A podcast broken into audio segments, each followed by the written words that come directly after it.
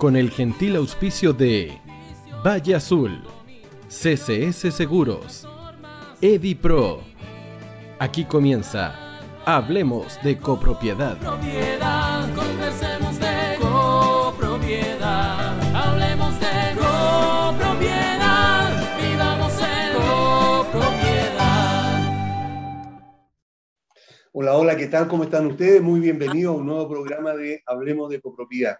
Y en esta oportunidad, como también eh, lo hemos ya anunciado, vamos a conversar con tres colegas y amigos, también puedo decir, y con mucho orgullo, de eh, algunos países que eh, nos van a conversar sobre una situación que creo que es muy bueno que empecemos nosotros los administradores en Chile a revisar, a cómo va a ser, cuál es la mirada que tenemos o tienen estos colegas del futuro de las administraciones ahora pasada o estando ya pasando un poco la pandemia. Antes de empezar eh, a saludarlos a ellos y a presentarlos, quiero recordarles que Valle Azul es una empresa líder en limpieza, mantención y reparación de piscinas. Deja en manos profesionales serios y responsables la mantención de tu piscina en condominios y particulares. Para mayor información, puedes llamar o escribir al WhatsApp más 56 961 206 001. Valle Azul, expertos al cuidado de tu piscina.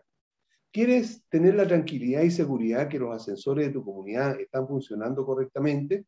Entonces, Ingelif es la empresa que necesita tu comunidad.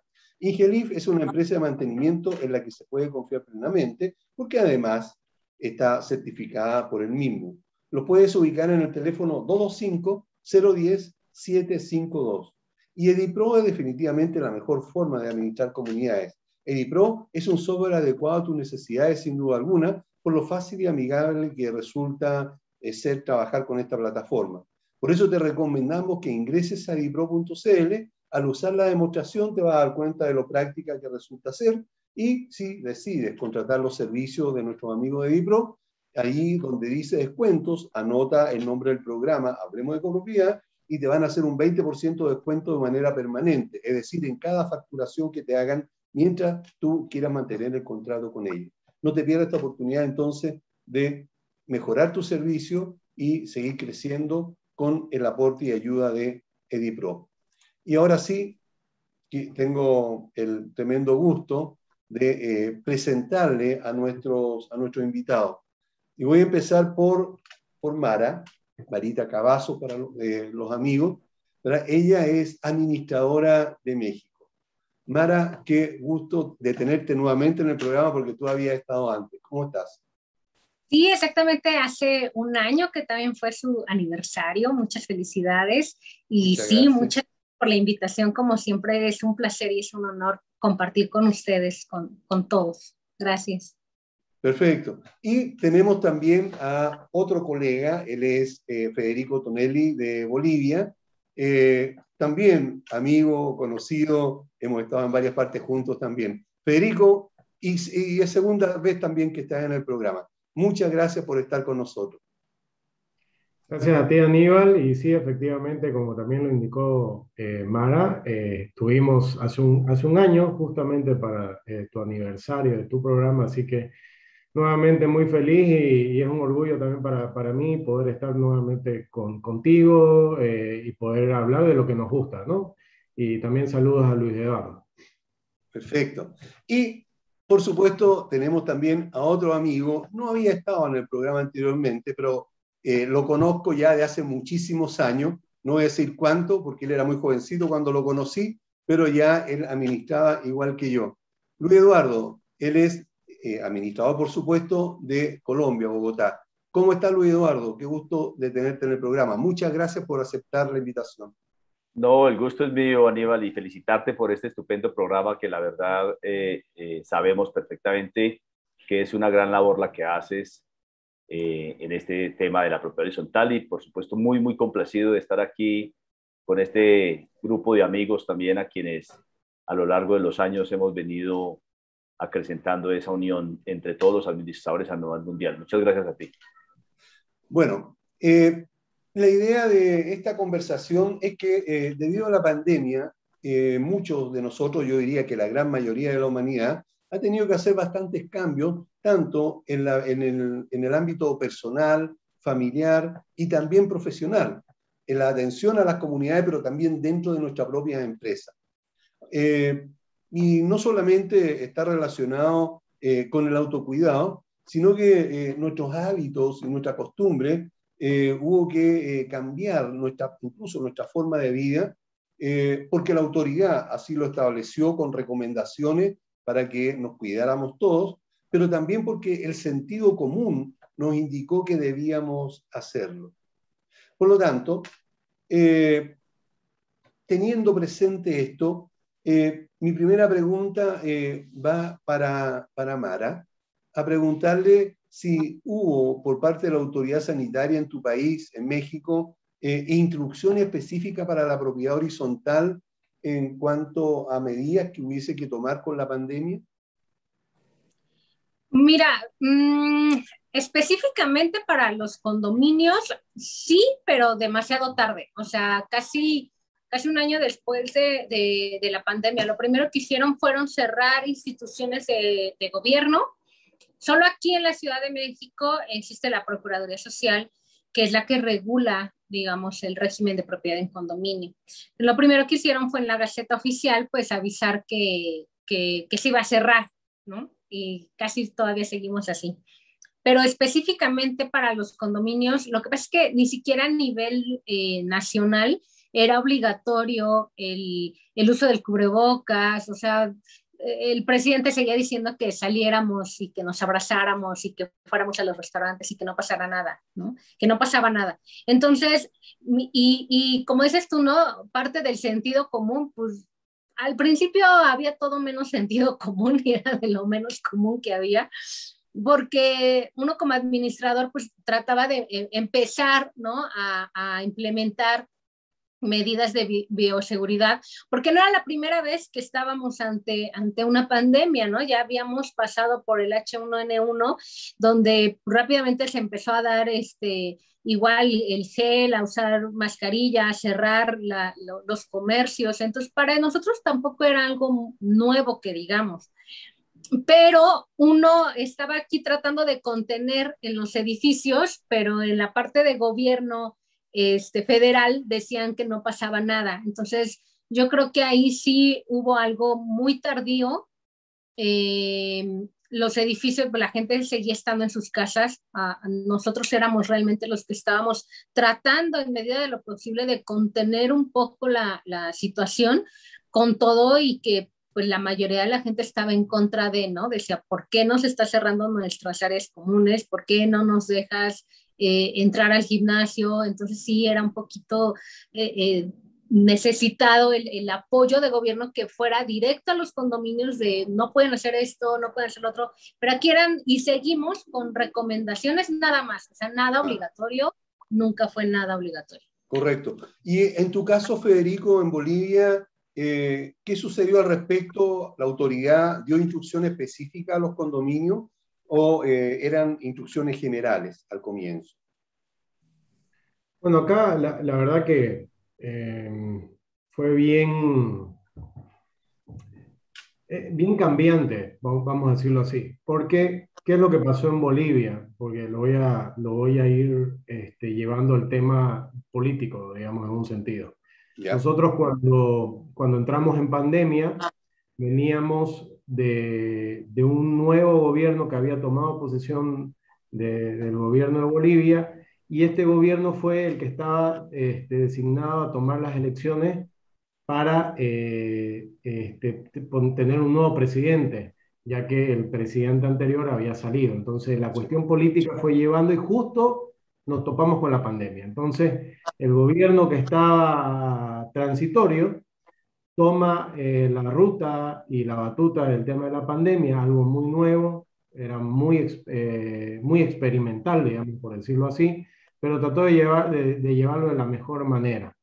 Y en octubre tuvimos elecciones de, eh, de nuevo presidente, entonces es como que también la agenda política ha tenido que intervenir un poco en, en el tema de la pandemia y ya hablando netamente de los condominios, como todavía no teníamos un ente regulador específicamente para, para, para, el tema de condominios, propiedad horizontal, en realidad hemos sido los administradores, las empresas administrativas, los que hemos tomado la batuta en ese sentido. Las alcaldías sí nos, nos ponían ciertas restricciones este, en las cuales teníamos que, que acatar. Eh, y ya, como acá, nosotros empezamos a tener cuarentena desde marzo hasta agosto de, del año 2020. Después se empezaron a liberar ciertas, ciertas cuestiones, obviamente con las restricciones del uso de mascarilla, eh, y bueno, todo el tema de, de, la higiene que uno que tenía que tener con el tema del uso del alcohol y demás. Em, las alcaldías empezaron a solicitar para abrir las áreas comunes protocolos, protocolos de bioseguridad. Entonces nosotros como administradores tuvimos que empezar a crear protocolos de bioseguridad para los distintos condominios y así poder aperturar áreas comunes, piscinas, gimnasios y demás, ¿no? Entonces, dentro de eso y es lo que hemos venido haciendo hasta el momento y como nos venimos regulando eh, hasta hoy, digamos, ¿no? Perfecto. Ok, muchas gracias. Y en el caso de Colombia, Luis Eduardo, ¿cómo fue la situación? Eh, ¿Cómo la están manejando incluso hoy día? Nosotros, al igual que nos pasó a todos, eh, tuvimos algunas reacciones tardías, pero valga la verdad, en, en, lo que es la capital como tal, que es Bogotá, eh, nos pasó lo contrario. Tal vez allí la alcaldesa fue un poco más eh, mm, previsiva y logró, eh, nosotros aquí en Colombia tenemos, ya ustedes seguramente conocen lo que llamamos los puentes, es decir, los días festivos los trataron para el lunes para que el fin de semana sea más largo, algunos, no todos, y particularmente eh, en ese día festivo, en esos días festivos, la alcaldesa decretó la cuarentena con el compromiso que el día martes todo el mundo podía venir a trabajar sin problema. Pero el día martes ya dijo, no, qué pena, quedamos en cuarentena todos de aquí en adelante. Eso claramente genera ahí algunos choques entre los poderes eh, del gobierno, pero creo que fue una medida que es aplaudible porque pues eh, fue de manera preventiva. Eso en cuanto a lo que es a nivel ciudad en cuanto a lo que es eh, a nivel país. Ahora bien, en el caso particular, claramente, pues para todos era una sorpresa. Entonces, primero creo que los gobiernos, o en el caso nuestro, pues se preocuparon de ciertas cosas macro y de ahí empezaron a las micro. Entre los micro, pues entramos nosotros como propiedad horizontal. Claramente hubo decretos y hubo muchas cosas que nos facilitaron de alguna manera el mecanismo de las asambleas que nosotros aquí en Colombia tenemos la obligación de llevar a cabo las asambleas los tres primeros meses. Eh, eh, ahí se generó un trauma bastante importante, entonces una vez ya el gobierno como que respiró un poquito de esa circunstancia, pudo empezar a pensar un poco en lo que eran los diferentes decretos que tenía que establecer para la propia horizontal. Entre ellos nos facilitó mucho el tema de las asambleas virtuales, que creo que finalmente pues logró que el trabajo no se detuviera desde esa óptica. Ah, buenísimo. Mira, en el caso de Chile, quiero contarle eh, a mis amigos invitados, ya los chilenos eh, conocemos o conocen de sobra esta historia, pero creo que es bueno, porque como esto queda registrado para que también nuestros colegas puedan eh, revisarlo en otros países. En Chile, y creo que es uno de los pocos países del mundo donde las, las, mismas comunidades podían tomar decisiones sanitarias. Y esto es porque la ley eh, establece en alguna parte eh, precisamente eh, las facultades que le da al comité de administración y a la comunidad a tomar medidas en beneficio, digamos, o en resguardo de la salubridad del el condominio. Por lo tanto, nosotros aquí sí pudimos en las comunidades empezar inmediatamente a, a restringir la circulación en el edificio eh, las visitas, eh, los delivery, etcétera, y eso eh, provocó que de un comienzo se pudiera entonces resguardar bastante bien esa parte. por lo tanto, no necesitábamos decretos o, no estábamos al vaivén de, la, de las dudas que podía tener la comunidad.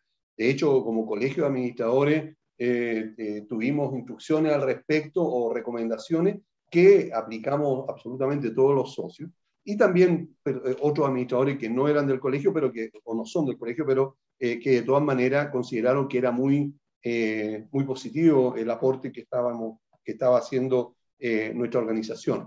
Por lo tanto, nosotros sí tuvimos esa rapidez, pero gracias a la reacción de los mismos administradores, que sabiendo lo que establecía la ley, recomendamos a los comités de administración que se hicieran de inmediato, se tomaran medidas de inmediato para el resguardo.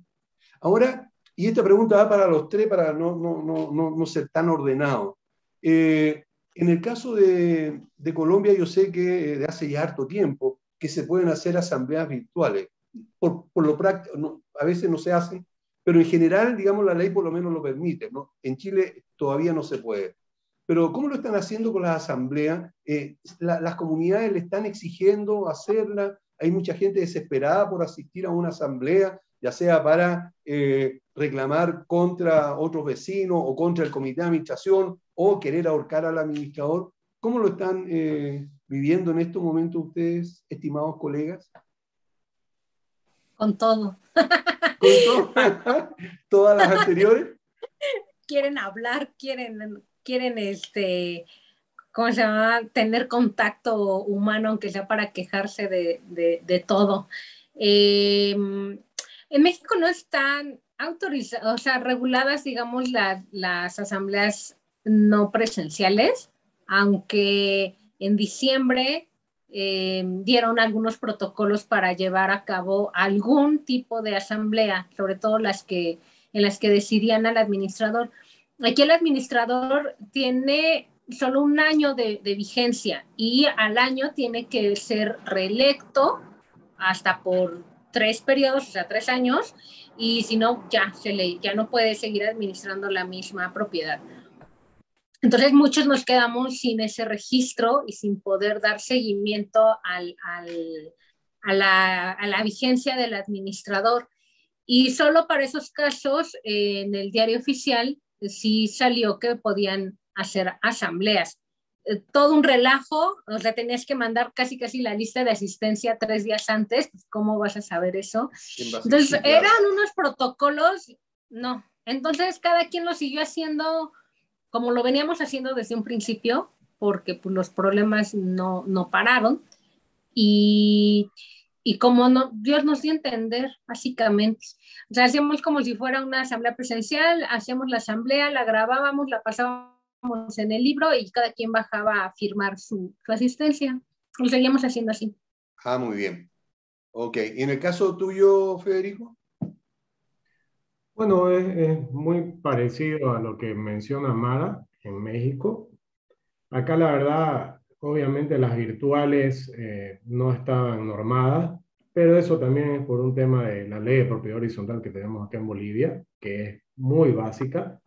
Así que como algo que mencionaste vos muy bien, Aníbal, tomamos la batuta entre el directorio de la comunidad y los administradores de poder empezar a hacer en un principio las asambleas virtuales que yo creo que para nosotros que estamos en este rubro han sido una bendición.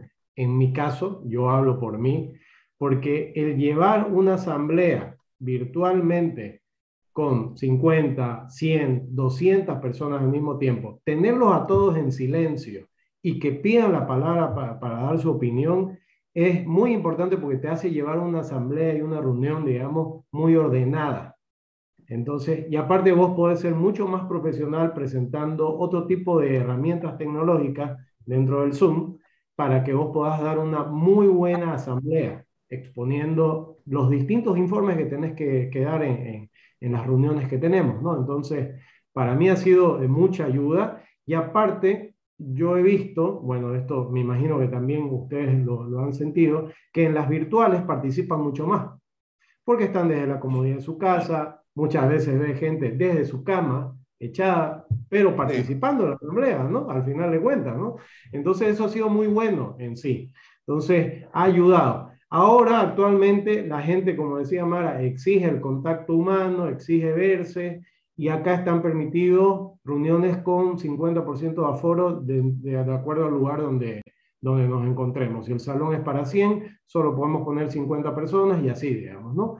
Pero se ha hecho un, un mixturado, por decirlo así, de presencial y virtual. porque la gente también lo pide. Hay gente que no puede participar y dice, por favor, háganla virtual también y así nosotros podemos estar presentes.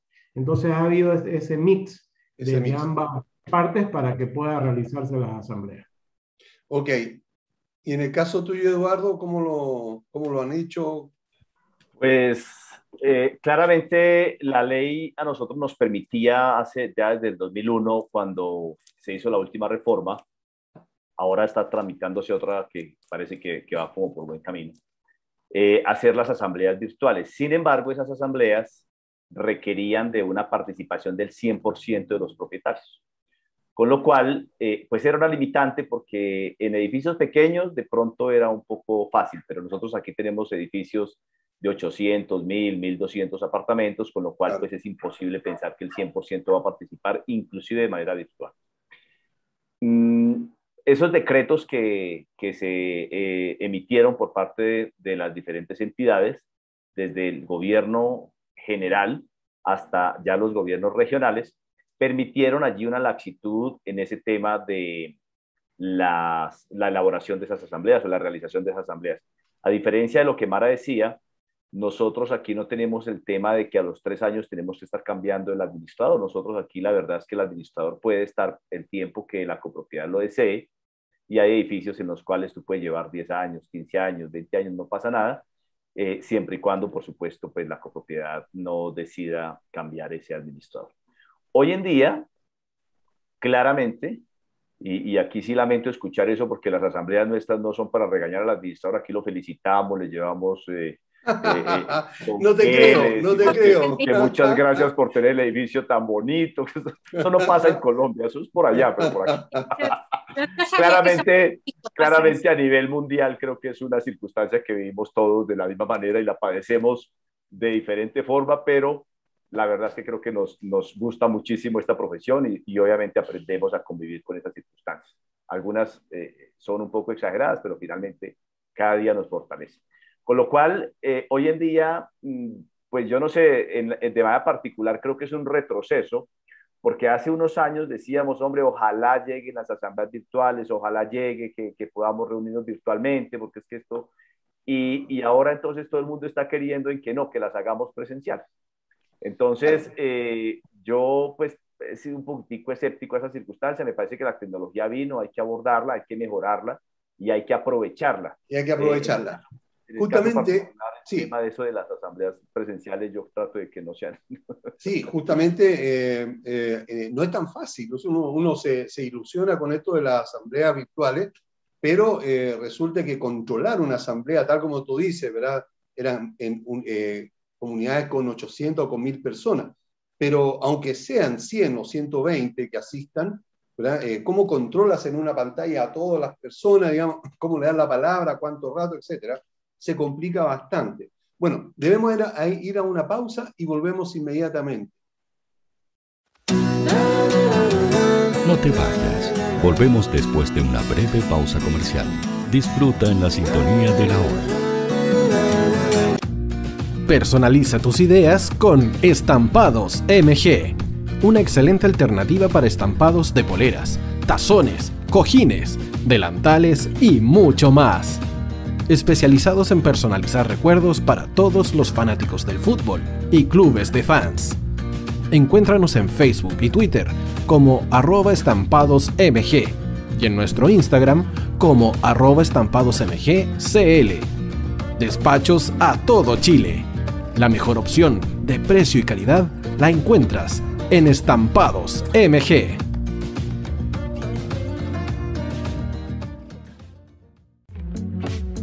Estudio Jurídico Global Use. Abogados especialistas en derecho de familia, civil y laboral. Las deudas te agobian Global Use te ofrece diferentes mecanismos jurídicos para tu defensa y tranquilidad.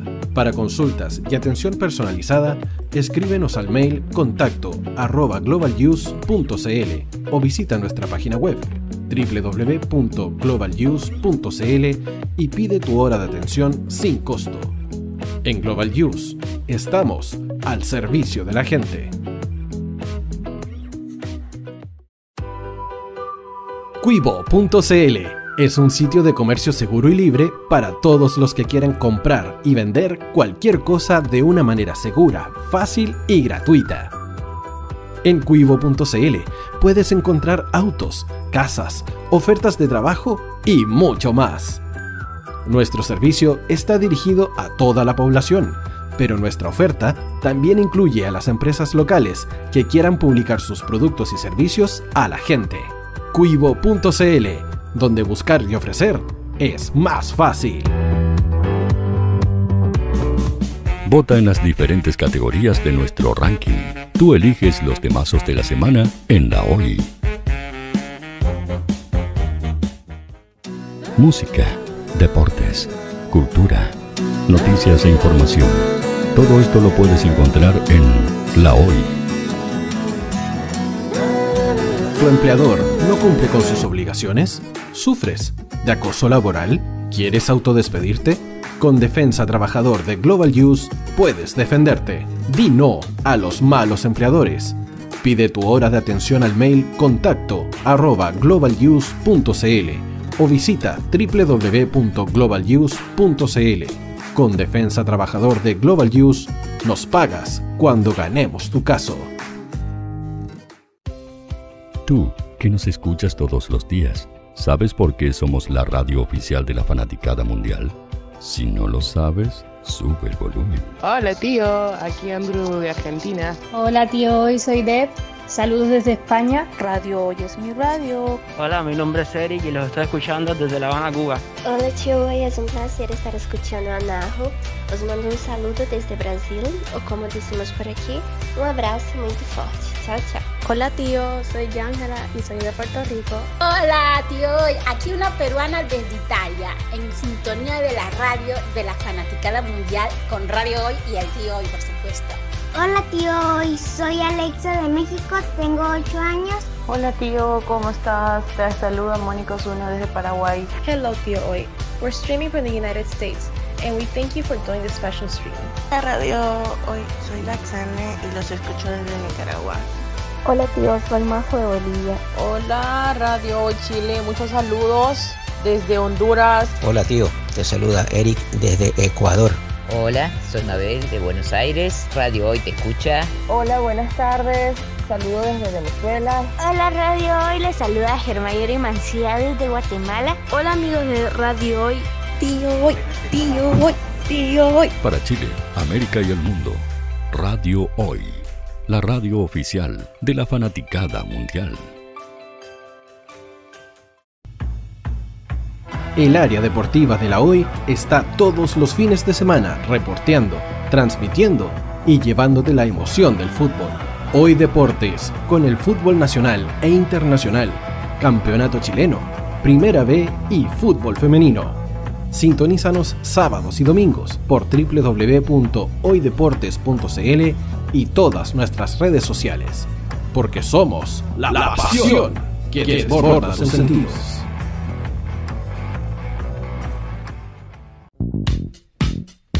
¿Quieres que tu marca llegue a miles de personas? ¿Buscas hacer crecer tu negocio? Envíanos un mail a radio@radiohoy.cl y sé parte de nuestra parrilla programática. Únete al equipo de auspiciadores de la Hoy. Los fans de Chile y el mundo nos prefieren. ¿Y tú qué esperas para seguirnos? Síguenos en Twitter como arroba Radio Facebook La Radio Hoy, Instagram arroba Radio porque somos la radio oficial de la fanaticada mundial.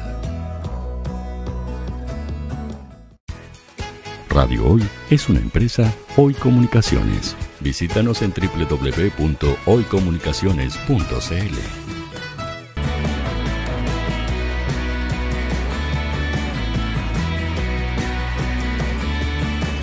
Para Chile, América y el mundo, Radio Hoy, la radio oficial de la fanaticada mundial. Ya estamos de vuelta en el programa Hablemos de Copropiedad y tal como ustedes ven, estamos con nuestros amigos latinoamericanos. Tenemos a Marita Cavazo de México, a Federico Tonelli de Bolivia y a Luis Eduardo García de eh, Colombia. Y debo recordarles que Valle Azul es una empresa líder en limpieza, mantención y reparación de piscinas. Deja en manos de profesionales serios y responsables la mantención de tu piscina en condominio y también piscinas particulares. Para mayor información puedes llamar o escribir al fono WhatsApp más 56 961 206 001. Valle Azul, expertos al cuidado de tu piscina.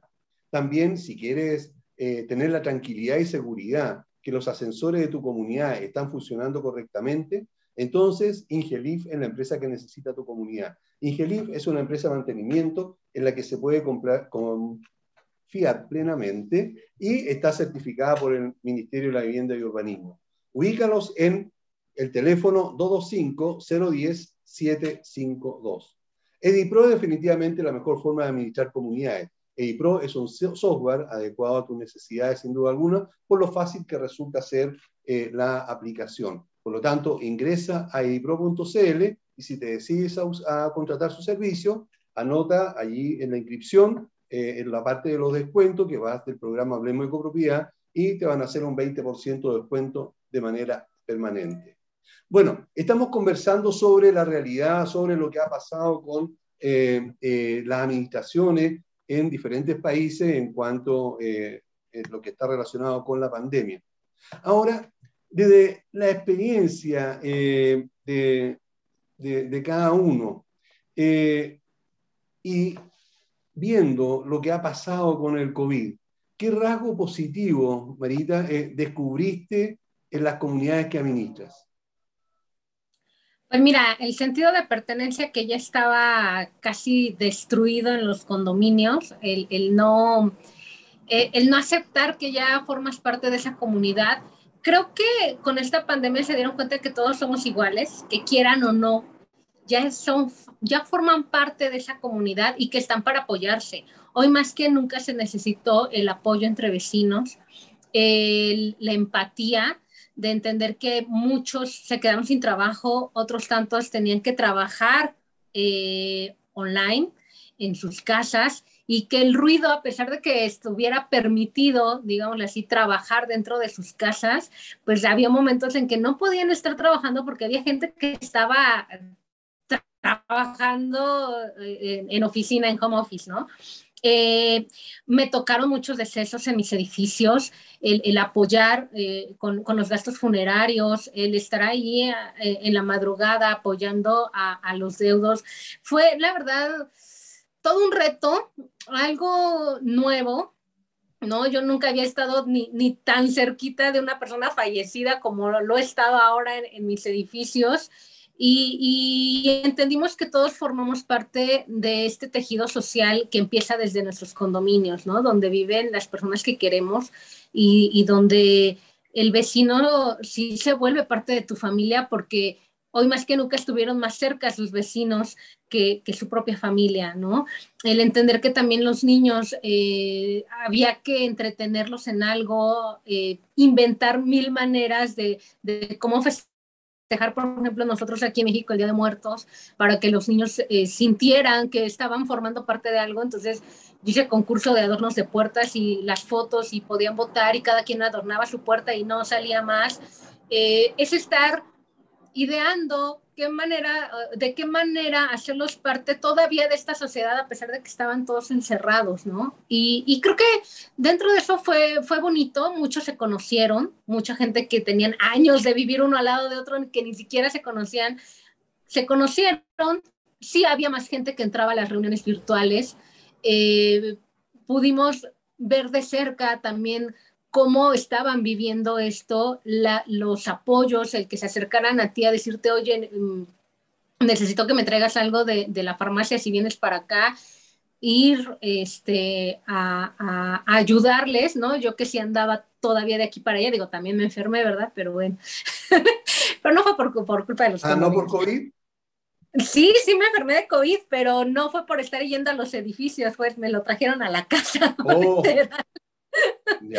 Entonces, pero sí, oh. yo, yo no dejé de ir a los edificios cuando estuve enferma, pero era como que se enlace en la calle de muchas personas, sobre todo adultos mayores, que se quedaron solos porque no los podían visitar sus hijos y muchos otros que se tuvieron que ir a vivir a otra parte casi todo un año para para estar, digamos, lejos de, del foco de infección, de infección que podían también ser los condominios, o, podían eh, contener mucho el virus en los condominios o era un, caldo de cultivo ahí en, los edificios. Perfecto. Y en el caso eh, tuyo, eh, Federico, ¿qué rasgo positivo descubriste, viste o, o te diste cuenta en los edificios, en las comunidades que administras? Sí, yo, yo creo que Mara muy bien ya describió, la verdad, eh, eh, la mayoría de, de, de, las cosas positivas. Eh, la palabra, la verdad que yo creo que es la que prima es la solidaridad que ha habido entre, entre convivientes. Ha habido mucha solidaridad. Entonces, después obviamente, como decía también Mara, se han vuelto mucho más participativos eh, opinan ahora mucho más, o sea, el post pandemia, digamos, ahora opinan mucho más, son más participativos en sus condominios. No sé si eso es bueno o es malo al mismo tiempo, pero al final se vuelven más participativos. Eh, después también eh, se, han conocido, antes no sabían quién vivía al lado de cada uno, entonces ahora ya se conocen.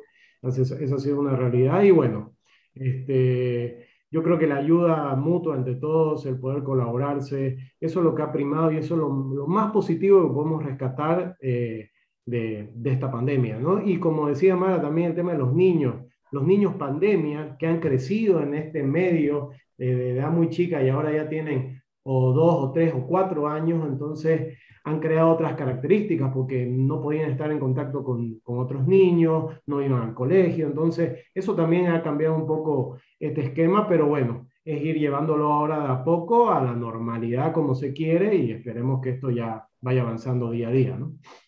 Perfecto, gracias. Y en el caso tuyo, Luis Eduardo.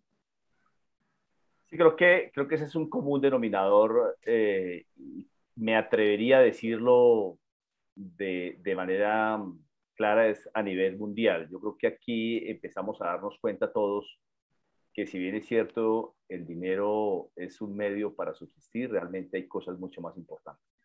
Y entre ello está la solidaridad, está el, el, sentir de esas circunstancias que a veces nos traen esos momentos tan difíciles que definitivamente nos tienen que eh, llevar a, aprender no solamente a vivir en comunidad, sino también a saber de pronto valorar otras cosas que muy seguramente por el afán que teníamos de ir en un mundo en desarrollo habíamos dejado de un lado.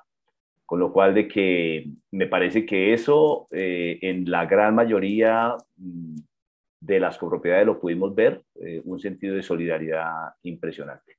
Claramente también tuvimos algunos casos que yo llamo aislados, en los cuales eh, de pronto también se dejaron ver algunas personas en que quienes por alguna circunstancia resultaron con el tema del COVID, inmediatamente también trataron a veces de pronto de algún rechazo, cosa que pues eh, eh, también de alguna manera dejó ver alguna otra circunstancia de lo que es el ser humano, pero en términos generales me parece a mí que hemos aprendido todos de esta circunstancia que nos golpeó y, claramente nos cambió el mundo. A propósito de cambio que estás diciendo ahora, eh, Luis Eduardo, desde la experiencia de cada uno de ustedes, ¿qué cambios en la manera de administrar debieron implementar empezando por sus propias oficinas ¿verdad? y también en cada comunidad. Mara. Está muteada. Ya. ya, ya me, ya me escucho, ya me escucho. Eh, ¿Qué cambios se quedaron ya para, para siempre en las comunidades? Y también en tu propia oficina de administración? Híjole, pues mira, aquí yo creo que ya llegó para quedarse todo el tema de la bioseguridad. Eh, ya es algo que ahora sí que ya los termómetros se quedaron fijos, las pistolas sanitizantes ya entraron a presupuesto el sanitizante, ese ya, eh, yo creo que va a ser muy difícil ya quitarlo. Aquí ya para comer taquitos, ¿no? Ya desde la entrada te ponen para lavarte las manos que es algo que de hecho tuvo que haber existido siempre, tampoco es algo así que digas, es verdad. gracias, no, o sea, sí es algo en los restaurantes de vete a lavar las manos si vienes de la calle. Este, espero que el uso del cubrebocas no, no se quede tanto porque pues uno aquí sufre con el maquillaje, ¿verdad? Em, pero sí son cosas que ya, ya se quedaron, el gel, ¿no? Eh, de alcohol, yo creo que ese también ya se quedó. el limpiar a más a conciencia las áreas comunes, también yo creo que es algo que ya, ya, ya se quedó o nos va a costar trabajo eh, volver a tener confianza, ¿sabes? Eh, sobre todo eh, después de que te da COVID, se, te quedas con ese, ay, o sea, sí puedo salir a la calle, o sea, el, el, si tuviste o, o, vas a tener alguna secuela. pues la verdad es que esa confianza hay que volverla a retomar, ¿no? Pero, pero sí se va a quedar el, tocar cosas como que todavía con la sensación de, ay, déjame el lecho, el sanitizante, ¿no? Pero sí, yo creo que en presupuesto sí ya entraron muchas cosas, sobre todo el personal que está en los edificios, yo creo que sí mm, continuamente va, va, va a seguir limpiando más a conciencia y yo creo que ellos el, el, cubrebocas lo van a tener que, que seguir usando yo creo que pues sí por tiempo indefinido. Eh, el, el, estarlos cuidando más a ellos, ¿no? Vigilancia, mantenimiento, limpieza, yo creo que ellos sí, este, mientras sigan en las áreas comunes, pues se van a tener que seguir cuidando hasta, no sé, hasta retomar yo creo que la, la, confianza, porque ya han dicho que tenemos que aprender a vivir con el virus, o sea, realmente que, que desaparezca no va a pasar, entonces yo creo que sí va a estar por un tiempo indefinido toda esa, esa parte en, los edificios. Vamos a que acostumbrarnos a vivir con él, porque independientemente que estemos todos vacunados siempre, en todas partes el virus va a seguir y en todas partes hay gente que no se quiere vacunar o no se va a vacunar y eso también pueden tenerlo. En el caso eh, tuyo, Federico, eh, ¿qué cambios pudieron, eh, pudiste hacer o debiste hacer primero en, en tu manera de administrar y en segundo lugar en la forma de llegar a las comunidades? Eh, bueno, dentro de lo que es la oficina, eh, eh, obviamente en un principio el, home office, sobre todo en la parte, en la parte ejecutiva, la, la, estructura que yo tengo, ah, tengo contadores, auxiliares contables, supervisores y demás, entonces hacían, estuvieron haciendo un trabajo de home office. Hay algunos trabajos que todavía siguen haciendo home office, no van a la oficina, eh, terminan siendo como freelancer eh, prácticamente. Eh, eso sí se ha mantenido. Y bueno, y dentro de las comunidades, como muy bien lo dijo Mara, hay cosas que antes, no, antes, o sea, antes las deberíamos tener, pero bueno, la pandemia ayudó a que una vez se, simplemente, sobre todo el tema higiénico, digamos, ¿no? y algo que, que, que, yo creo que va a quedar de aquí a mucho tiempo es el saludo, ¿no? Ya nadie saluda con la mano, todos saludan con el puño, o sea, eso es algo, una realidad. Eh, yo creo que netamente a tu familia llegas a darle un abrazo y después a nadie más, o sea, por más que lo conozcas, y, o sea, ya queda ese, ese recelo en ese sentido, digamos, ¿no? Es algo que ya, ya lo tenemos en el chip, digamos, ¿no? Entonces, eh, ese tipo de cosas, ¿no? Después, obviamente, en las comunidades, eh, tema de higiene, como, como bien mencionamos, y acá lo que pasa que ya con la vacuna, por más que, como vos muy bien decías, por más que esté vacunado, no es una garantía, la gente ha calmado, apaciguado y está un poco más eh, desestresada, ¿no? Por decirlo así. ¿no? Entonces, este, ya se ve gente usando las piscinas, las albercas, en este caso, eh, ya hay eventos dentro de los condominios, entonces eh, siempre con las regulaciones, nosotros habilitamos para que hagan eventos, el uso de barbijo, la sanitización de las manos, este, la desinfección también este, que debe existir, pero con esos recaudos y cuidados que deben tener y que se van a mantener, ya que esto terminará en un resfrío común, pero al final es un virus que va a seguir y va a continuar y capaz tengamos otro, entonces no sabemos. Eh, exacto, es una realidad. Claro. Eh, Luis Eduardo, en tu caso, eh, eh, ¿algunos cambios que hayan tenido que hacer en la forma de administrar? Yo creo que todos, ¿no? Eso fue, efectivamente, como dice Federico, mm, nos tocó, nosotros particularmente, no teníamos mucho tema de, que la gente trabajara desde la casa. Aquí, particularmente en el país, no era una circunstancia como muy atractiva. De hecho, había cierta renuencia a esa situación y claramente nos tocó desde la oficina implementar allí los servidores y demás para que la gente pudiese estar trabajando ya desde sus hogares.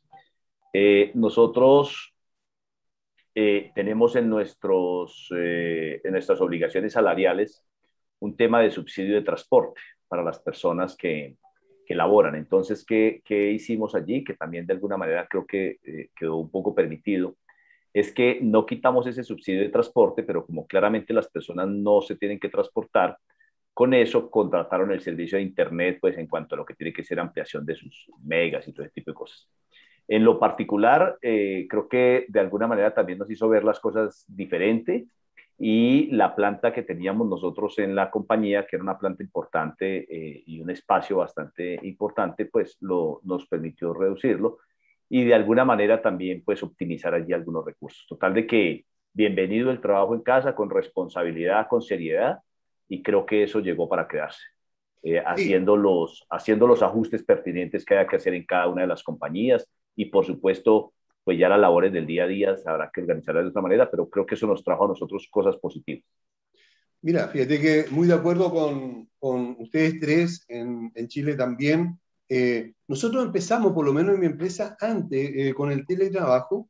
Eh, yo le recuerdo que aquí el próximo lunes se celebra, o sea, se va a conmemorar el segundo año de lo que se le llama la explosión social, ¿verdad? que en realidad fue una revuelta, una insurrección, ¿verdad? Eh, pero, eh, y justamente nosotros estábamos, los tres estábamos en, Barranquilla, eh, cuando empezó esa violencia aquí en nuestro país.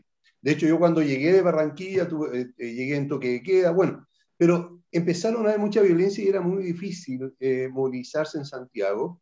Y empezamos en ese momento con las personas, los, eh, los colaboradores de, que estaban más lejos de nuestra oficina a que se quedaran en casa, se llevaran el computador, y después de ahí ya vino la pandemia y por lo tanto se siguió. Y me di cuenta de algo que no sé por qué antes ni siquiera lo había pensado, que muchos de los colaboradores que hacen el back office, la contabilidad, toda esa parte, no necesitan estar yendo a, a una oficina físicamente, que pueden trabajar en su casa y como dijo Luis Eduardo, con responsabilidad. Entonces, para, eh, para equilibrar la responsabilidad, es que se, eh, se puede eh, acordar metas. Es decir, tú que eres el contador de, no sé, 20 comunidades, ¿verdad? tienes este plazo para ejecutar tu trabajo. Independientemente que un día te levantes más tarde o que empieces a trabajar más tarde, pero tienes que cumplir los días en que se da la, digamos, en que necesitamos la información.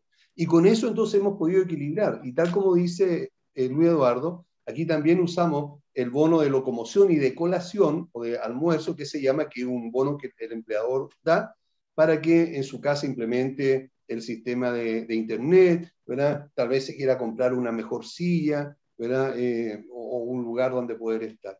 Y en este momento también damos la libertad de que, y, y, y el 80% de nuestros colaboradores, colaboradores sigue eh, trabajando de sus casas, lo que permite también otros beneficios. A los tres, no sé si le ha pasado, pero a mí me pasó y yo estoy enamorado de esto, es que eh, la mayoría de las reuniones con los comités de administración, eh, en primer lugar, las hacemos virtualmente. Ya no es necesario ir al edificio a reunirnos con ellos siempre. Hay excepciones, por supuesto, pero en general no. Y esto nos ha llevado a una situación muy curiosa.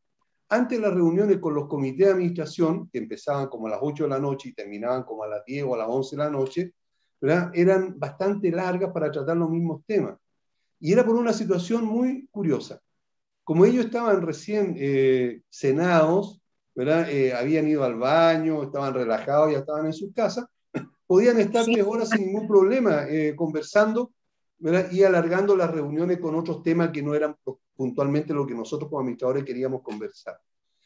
Sin mm. embargo, ahora en la misma temática, ni siquiera nos demoramos una hora por, por, por, eh, por, Internet. Y por una razón que me encanta escucharla. Cuando el presidente del comité o alguien ¿verdad? se sienta en, en la mesa del comedor de su casa a una reunión telemática y están los niños dando vuelta, conversando, saltando, prendiendo la tele, bajándola, y la señora, la esposa de él, o el marido ahí al lado mostrándole una cara, digamos, de, mucha incomodidad porque está eh, reunido y tiene que tener a todo el mundo en casa y en silencio. Entonces dura muy, muy poco porque quieren ir al grano y no perder el tiempo en conversar, digamos, de la señora del quinto piso o del tercero que la saludó, que no la saludó. Ahora, de estos cambios que hubo en, los, eh, en, las comunidades en general, eh, ¿cuáles creen ustedes que deberían quedarse para siempre? El que quiera contesta. El que se no, lo que pasa es que mira, regular, mis juntas con el comité regularmente siempre han sido muy rápidas, pero siempre empezamos, más bien yo las extraño las presenciales porque siempre cenábamos primero y luego ya hacíamos la junta. Sí, la verdad es que siempre he tenido muy, muy buena suerte. Yo si no me llevo bien con un comité no hay manera de trabajar, no hay forma. El cafecito, pasábamos por el café, el pan y ya platicábamos, ¿no? Entonces, eh, lo único que, ha cambiado, pues, es esa parte, eh, pero realmente una hora era de chisme y además de ver los temas. Y regularmente las juntas, igual las asambleas, son tres temas máximos y no logramos nada en 60 minutos, lo reprogramamos y prefiero mil veces reprogramarlo a, tomar decisiones ya con cansancio, ¿no? O con hartazgo, sobre todo si ya nos, nos demoramos en un solo tema. Entonces, regularmente les digo, si no llegamos a un acuerdo con ese tema, ya cerramos la asamblea y lo reprogramamos. Entonces, como que todo el mundo dice, ah, bueno, ok, entonces vamos a decidir, ¿no? O ya dejan de estar perdiendo el tiempo en otras pláticas y, y retomamos. Entonces, pues no, realmente lo único que me gusta ahora es que les puedo poner mood cuando yo quiera y, me encanta que ellos no sepan usar el Zoom porque digo, ay, ya se acabó tu tiempo y se cierra el micro solito, ¿no? Eh, pero... pero he hecho lo mismo. ay, se cerró tu creo micro. Que todo, creo que todo. pero sí, digo, yo soy muy sociable y, la verdad es que sí extraño las juntas, sí extraño eh, em, las juntas con el comité, mis asambleas igual no duran más de 60 minutos y se hacen muy amenas. Eh, me gusta pues sí que estoy en, la casa y, pues realmente nunca he sentido esa, eh, el que quieran apurar las reuniones por, estar ahí. Realmente me gustan cualquiera de las dos, ya sea la, la, virtual o, presencial. A mí me, me, gustan mucho cualquiera de las dos. Perfecto. ¿Y en el caso tuyo, Federico? Eh, creo que los sentimientos son, son muy parecidos con Mara. Es más, o sea, yo doy un ejemplo ahorita. En 10 minutos tengo que entrar a una asamblea de directorio y es por Zoom. Entonces, oh. estoy en mi casa y puedo estar eh, con ustedes y después eh, cambio Zoom y estoy ahí, digamos, no tengo que estar trasladándome, entonces, eso, es, eso, eso para nosotros es una súper ventaja, ¿no? Entonces, y la verdad que como vos bien decías, Aníbal, eh, ha sido una bendición, a mí me encanta también la asamblea de directorio, de ser de dos, tres horas, porque muy bien, eh, eh, todos decían, primero es una hora de chisme o de comentarios, o siendo psicólogo a veces de los mismos directores, entonces pues te empiezan a contar su vida personal y qué sé yo, y se alarga además, y entonces no se vuelven productivas. Y ahora las mías, entre 30 minutos, 45 no tardan, respetamos el orden del día, vemos las cosas puntuales y como también Mara dice, si no llegamos a un acuerdo, eh, bueno, ok, déjenme que lo volvamos a analizar y la reprogramamos aquí a tres días cuando tengamos respuestas. Entonces se vuelven más dinámicas y más productivas y la gente se, se desgasta menos. Yo creo que esa es la realidad. Perfecto. Ok. sí, y en el caso tuyo, Luis Eduardo. Yo creo que de las cosas que no quisiese que se fueran es el tema de la virtualidad. Definitivamente me parece que, que la virtualidad nos ha traído cosas positivas a, a, todos, no solamente a los administradores, yo pienso que a todos, a, a nivel mundial, inclusive inclusive las compañías, pues lamento por mucha gente en las compañías que viajaba y entonces todo este tipo de cosas, pero ahora pues obviamente creo que los, los viajes se han vuelto un poco más precisos y, creería que incluso hasta más productivos. Eh, lastimosamente, mm, particularmente en nuestro país, sí tenemos muchas personas interesadas en que tengamos que volver a lo presencial, a lo presencial, a lo presencial, lo cual creo que es un retroceso. Me parece que, que debemos tratar todos de que en la, en la mayoría de los casos, excepto en los que definitivamente sea absolutamente necesario, se lleve a cabo las reuniones presenciales. De resto, pues la virtualidad llegó para quedarse. es lo que pienso. Y si me permites, eh, una, una cosa es que de lo que he rescatado también importante de esta profesión, y eso sí es particularmente de la profesión, espero que todos estemos de acuerdo en ello, que es una profesión con todas las dificultades y con todos los problemas que podemos tener a veces en, en el desarrollo de la misma, pero es una profesión muy noble. Mire que en, en nuestro caso, y, yo lo hablaba con algunos colegas aquí, eh, y supongo que es el mismo caso de ustedes, no tuvimos necesidades en cuanto a pérdida de clientes o todo tipo de cosas en, temas de pandemia, ¿no? Creo que a nosotros debemos estar muy agradecidos con esta profesión que escogimos, porque eh, particularmente en un tema como lo que acaba de pasar de la pandemia, creo que eh, no nos, no nos eh, fue como de pronto en otras actividades vemos que lastimosamente tuvieron algunas que cerrar sus negocios y todo ese tipo de cosas. En el caso nuestro, pues creo que se aumentó el trabajo, creo que nos incrementó un poco, pero gratamente eh, nosotros particularmente, por ejemplo, de la compañía no tuvimos que eh, salir de ninguno de los funcionarios ni nada de ese tipo de cosas. Total de que eh, agradezco a la vida haberme puesto en esta profesión y, y, creo que es una profesión muy noble en medio de todas las dificultades que todos vivimos en ella. Muy, muy de acuerdo con tus palabras, Luis Eduardo. Muchas gracias por decirlo. Creo que un ánimo para todos eh, todos nos sentimos igual. Eh, yo concuerdo contigo, de hecho lo, lo, comento siempre con los alumnos eh, de administración, que es una actividad muy noble, porque yo, he pasado, por lo menos ya en los 32 años que yo administrando, por varias crisis, sobre todo económicas, y nunca hemos perdido un edificio, una comunidad por problema económico en el edificio. Sin embargo, en el corretaje inmobiliario y en otras actividades sí hay un, una, un, problema económico bastante serio. Así que, bueno, lamentablemente se nos acabó el tiempo, queridos amigos. ¿verdad? Ya estamos llegando al final. Eh, le agradezco a cada uno de ustedes la participación.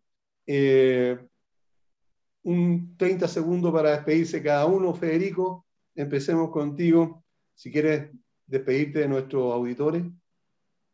Eh, gracias, Aníbal. nuevamente un placer haber estado en el programa, un placer verlos virtualmente y sé que muy pronto nos vamos a ver físicamente, así que ahí ya les voy a poder dar un abrazo fraterno a todos. Así que gracias Aníbal y bueno, un placer para, un placer para mí volver a estar en tu programa. Gracias. Luis Eduardo. Bueno, para mí es un verdadero placer estar eh, con Federico, con Mara, contigo, y por supuesto felicitarte por este gran programa que definitivamente tienes que tener una vocación muy grande para llevarlo a cabo y, y sé que es un, un ícono de tu país y, y, que muchas personas no solamente están complacidas de verlo, sino también muy agradecidas porque sé que les transmites mucho conocimiento. Total de que mis sinceras felicitaciones y por supuesto eh, estaré de regreso cuando tú así lo consideres. Muchas gracias. muchísimas gracias, Luis Eduardo. Y dejé lo mejor para el final. Verá a mi querida Mara. Pues sabes que siempre es un honor y un gusto eh, estar en tu programa y sobre todo pues verlos. Saben que los aprecio mucho a ti, Aníbal, a Luis, a Federico, bueno, ni se diga, años de conocerlo. Y cuando tú me pidas, yo aquí estoy, ya saben que, que, soy del pueblo y para el pueblo, dicen. Ah, muy bien, perfecto. Qué lindo salió eso. Ok, bueno, eh, no se vayan ustedes, queridos amigos, porque para tomar una foto. Pero quiero despedirme, sí, ahora de los auditores. Muchísimas gracias por habernos acompañado y nos vemos el próximo jueves, como siempre, a las 11 en punto. Nos vemos. Chao, chao. Llegamos al final por esta semana. No te olvides sintonizar todos los jueves Hablemos de copropiedad en la radio oficial de la Fanaticada Mundial.